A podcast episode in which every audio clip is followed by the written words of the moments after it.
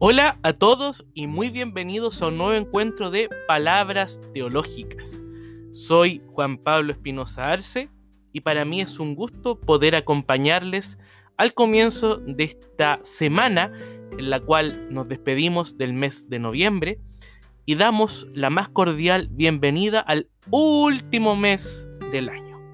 Diciembre ha llegado y llegó con el Adviento, el día de ayer Domingo 29 de noviembre iniciábamos el tiempo litúrgico del Adviento, la preparación a la Navidad y también ha llegado esta época, una época muy especial, una época en la cual volvemos nuestra mirada sobre el niño recién nacido en el portal de Belén.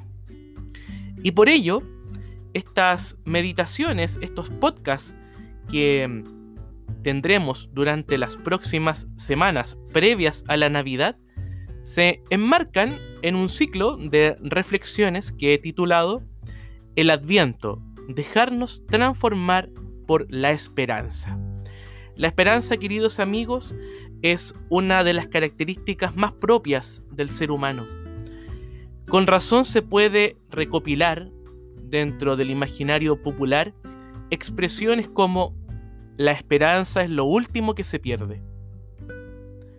Pero resulta interesante comprobar con autores como Freddy Parra que vivimos en un tiempo en que esperar es difícil. Con razón se ha caracterizado la condición postmoderna, lo que viene después de la modernidad, como una época en la que se pierde progresivamente el sentido de la historia y crece la incapacidad para percibir el cambio mismo. Al parecer, se ha modificado nuestra temporalidad. Hasta ahí la cita de Freddy Parra en un libro que se los recomiendo, Esperanza en la Historia, Idea Cristiana del Tiempo, publicado en la Universidad Alberto Hurtado el año 2011. Somos testigos, queridos amigos, de cómo nuestra época nos exige dar una respuesta más o menos razonable del porqué de las situaciones que vivimos, sobre todo la pandemia. Vivimos un adviento en medio de la pandemia. Incluso, si la palabra adviento, que proviene del latín adventus, el que viene, puede relacionarse quizás con esta esperanza de un nuevo tiempo sin pandemia. Un tiempo en el cual la mascarilla quizás no sea la tónica, una época en la cual podamos volver a esa normalidad, supuesta normalidad que también se tuvo que reinventar con la pandemia, o pensar también otras situaciones de la esperanza, encontrar trabajo, tener un mejor sueldo, ver a nuestros amigos y familiares, tantas situaciones en las cuales la esperanza es aquello que continúa movilizando el corazón humano. Y aparecen preguntas, y que son preguntas muy sensatas que tenemos que aprender a realizarnos. ¿Es razonable la, esperanza cristiana? ¿Qué diferencia existe entre la esperanza cristiana y otros intentos para dar respuesta al sentido por lo humano? ¿Es legítimo esperar hoy en día? ¿Cómo la esperanza cristiana nos ayuda a superar estas situaciones de conflicto o de sinsentido?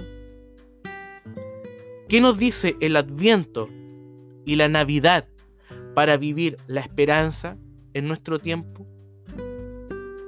Al inicio del tiempo de Adviento entonces, queridos amigos, Pienso que es bueno volver la mirada sobre el Dios que es Emanuel, Dios con nosotros y nosotras.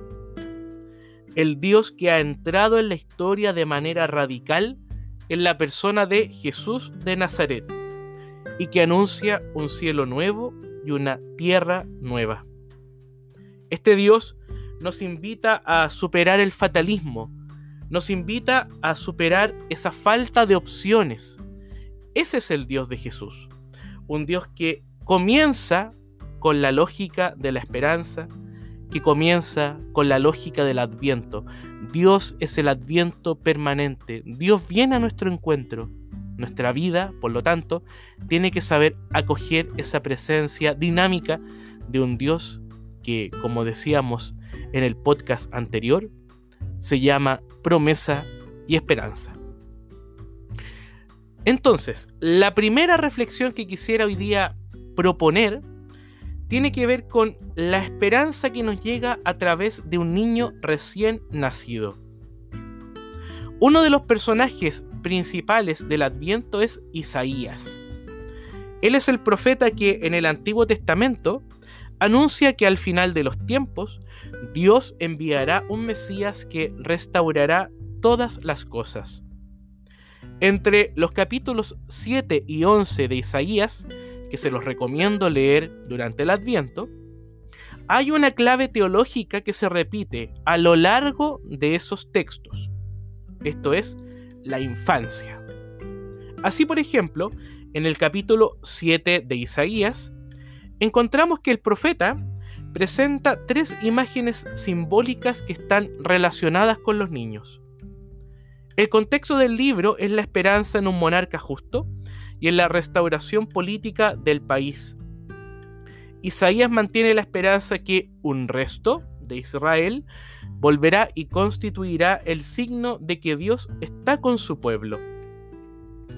El tercer niño que menciona Isaías merece nuestra especial atención. Su nombre es Emanuel. Isaías 7:14. Dice el profeta que Dios dará una señal. Una joven una virgen está encinta y dará a luz un hijo, al que le pondrá por nombre Emanuel. Isaías 7:14. La lógica de Dios, queridos amigos, actúa en lo que está por nacer, en lo pequeño. Dios actúa diametralmente distinto a cómo actúa el ser humano. Dios está en el viento de la tarde que cruza el Edén, en Génesis 3:8 Dios está en el silbido apacible de la brisa que encuentra el profeta Elías en el Horeb. Primera de Reyes capítulo 19. Dios está en la señal de la mujer embarazada que dará a luz a un niño. La esperanza de que Dios restaurará las cosas se comprende como el nacimiento de una realidad totalmente nueva. Y este es el Dios que promete estar en medio de su pueblo. Esto significa Emanuel, Dios con nosotros, Dios en medio nuestro, Dios compañero nuestro, que comparte un camino que se abre renovando nuestros propios caminos. Y la lógica del camino es también la lógica del adviento. Los dejo ahora con Diego Torres y con Juan Luis Guerra en una canción que motiva, que anima la esperanza y se llama Voy abriendo caminos. Es del año 2006 en el álbum Andando. Los dejo entonces con Diego Torres y con Juan Luis Guerra en Abriendo Caminos.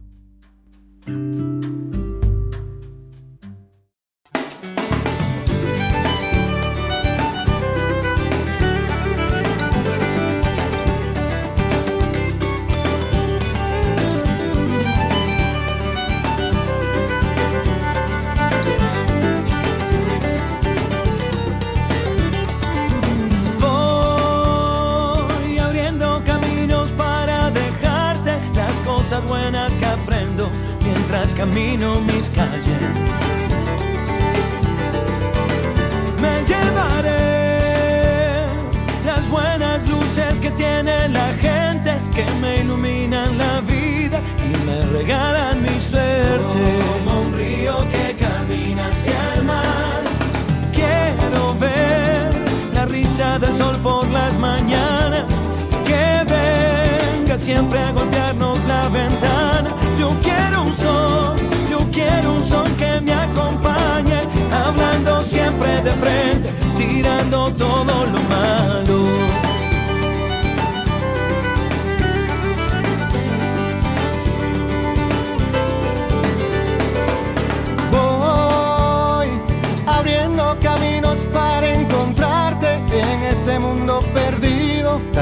Hay buenos amigos.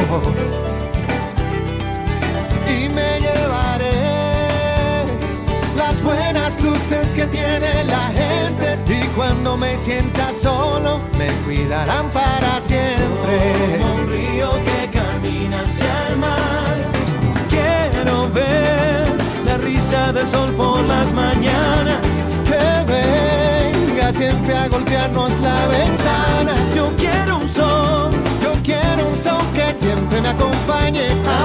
Siempre de frente. tirando todo lo mal. Como un río que camina hacia el mar. Saca el dolor afuera. Y no te quedes a esperar, no, no, no, no, no. Como un río que camina hacia el mar. Ríe, llora. Que aunque queda mucho por andar. Y aunque en el mundo hay personas tan grises, hay otras que no paran de brillar.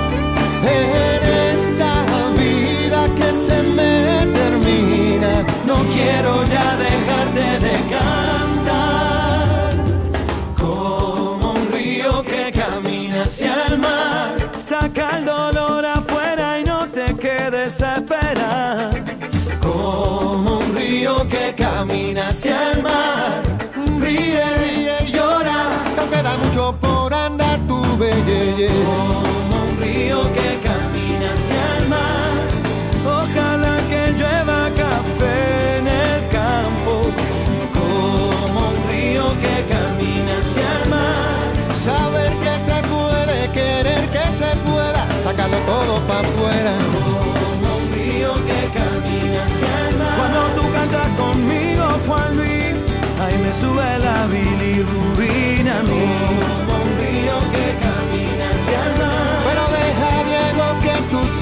sean olas que vienen y van.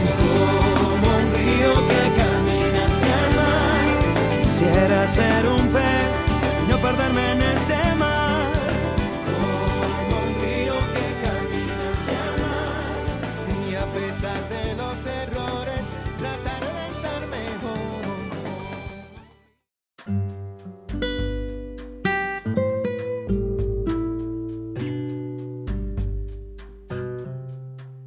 Ahí teníamos a Diego Torres y Juan Luis Guerra con Abriendo Caminos. Quiero ver la risa del sol por las mañanas, que venga siempre a golpearnos la ventana. Yo quiero un sol que siempre me acompañe, hablando siempre de frente, tirando todo lo malo. Esa es la lógica de la esperanza. Ahí está el adviento. De hecho, Cristo siempre se ha llamado el sol que nace de lo alto. Hay un texto de Isaías que es muy bonito, que se lee en la misa de la Nochebuena. El pueblo que caminaba en las tinieblas ha visto una gran luz. Esa es la esperanza. Y por ello, la esperanza significa ante todo dar un espacio a lo nuevo. Por ello es que encontramos una antinomia o un contraste entre lo nuevo y lo antiguo. El niño o la infancia, a juicio de autores como César Carbullanca, Nicolás Panoto o Gastón Bachelard, constituye una metáfora de los signos de los tiempos y del surgimiento de un nuevo tiempo o de una renovada época. En términos generales, para César Carbullanca, esta metáfora o este imaginario de la infancia se comprende en las siguientes características, comillas. Se trata de una contrapuesta solidaria entre un modelo societario opresor y una lógica de la fraternidad. En estos relatos, como se puede comprobar, hay una directa relación con la futura y a veces inminente liberación política y económica del pueblo. Hasta ahí la cita. De hecho, Hannah Arendt, una autora que hemos mencionado en otras palabras teológicas, dice que la natalidad o el nacimiento de un niño o de una niña representan la categoría más importante en la filosofía política, porque tiene que ver con el establecimiento de una nueva forma de ser entre nosotros, de un nuevo modo de vivir. Por eso es tan importante la vinculación entre infancia y esperanza. Por eso creemos que la mejor forma de poder comprender a Dios es acercarnos desde lo sutil, desde aquello que va surgiendo en medio de nuestros caminos que se abren. Dios presente en el signo del niño que está por nacer marca una gramática, una metáfora, una bienaventuranza de la experiencia de la novedad. Incluso, por esta vertiente, podríamos aventurar el cómo de lo que Jesús dice en el Nuevo Testamento.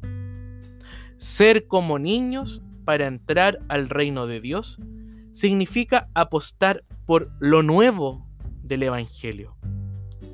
En el Adviento y en la Navidad, Dios se nos presenta como un niño que nace y que nace llorando y que nace para darnos la esperanza en que un nuevo tiempo ha llegado para todos nosotros.